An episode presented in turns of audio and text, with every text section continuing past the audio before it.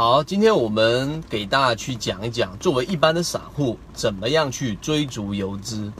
其实追逐游资啊，对于我们一般散户来说，上一次我有给大家去讲过，在交易通道上，我们作为一般散户，如果说你的资金量还不足够的情况之下，你会有一个我们所说的通道劣势，也就是说，所谓的机构，所谓的席位。他们会有一个通道优势，这个通道优势就决定了可能在墙板上，华北高速啊，类似这样的个股，可能你基本上是完全没有办法跟他们抢得到了。那么作为一般散户，我们怎么样能够真正的去追逐游资呢？这个话题，我想可能大家会感兴趣。那追逐游资呢，其实对于一般散户来说有两条路径。第一条呢，就是研究题材，也就是说你要有一个大的一个大局观，大局观里面可能到很多的政策，政策下面的产业，产业上面可以炒作的题材，然后到个股。那么这种方式呢，能不能追逐到游资？一定是能追逐得到的，因为所有的游资，他想要去真正去操作、去炒作一只个股的时候呢，它背后一定得有故事啊。所以如果说你是一个很好的故事挖掘者，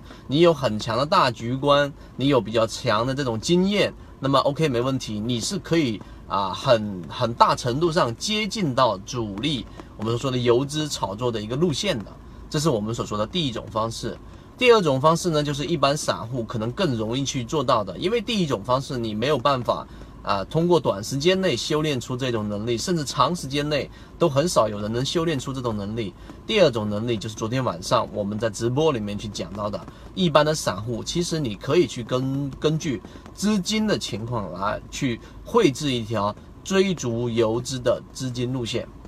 那么好，我现在就来给大家去讲一讲，怎么样去追逐这个资金路线。其实资金路线呢是可以不断去完善的，你。一定要有一个完整的这一个路线系统，这个路线是每一次你去选股的时候，你都要必经的这一种路线，这样你才有办法能够追逐到游资。而我们的方法是，第一个，你一定要去寻找到这个关键的资金进进场的时间点。例如说，我们说大盘出现第一次资金翻红的时候，例如说在前面的前四个交易日啊，七月四号的时候，七月三号的时候，资金第一天翻红的时候，资金第一天流进。流进哪个板块，那么这个板块呢，就很可能会成为后面的炒作的概念的一个主流，可能是大家关注的石墨烯啊，包括我们说的锂电池啊、次新股加新股啊，这是第一块。第二块，你的路线上一定要有一个啊，能够去追逐到这个资金的这一个啊系统，也就是我们用的选股功能里面会有一个资金流向。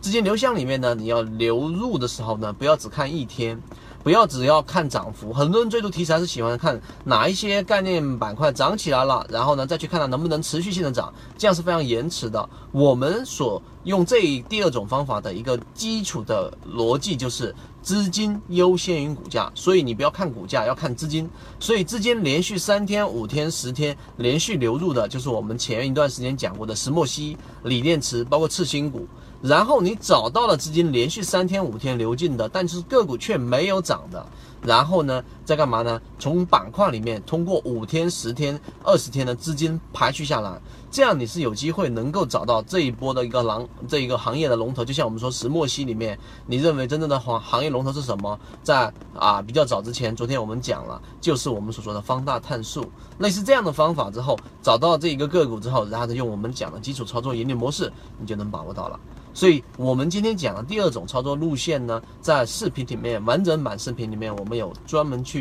详细的讲过。那由于直播平台的原因，今天我们只是简单的给大家点一点。想看到更多完整版的视频呢，可以在我们的公众号上面好好去学习一下。但是由于直播平台的原因，在这地方上我就不方便公布我们公众号的位置，知道的人互相转告一下就可以了。好，今天周末祝大家周末愉快。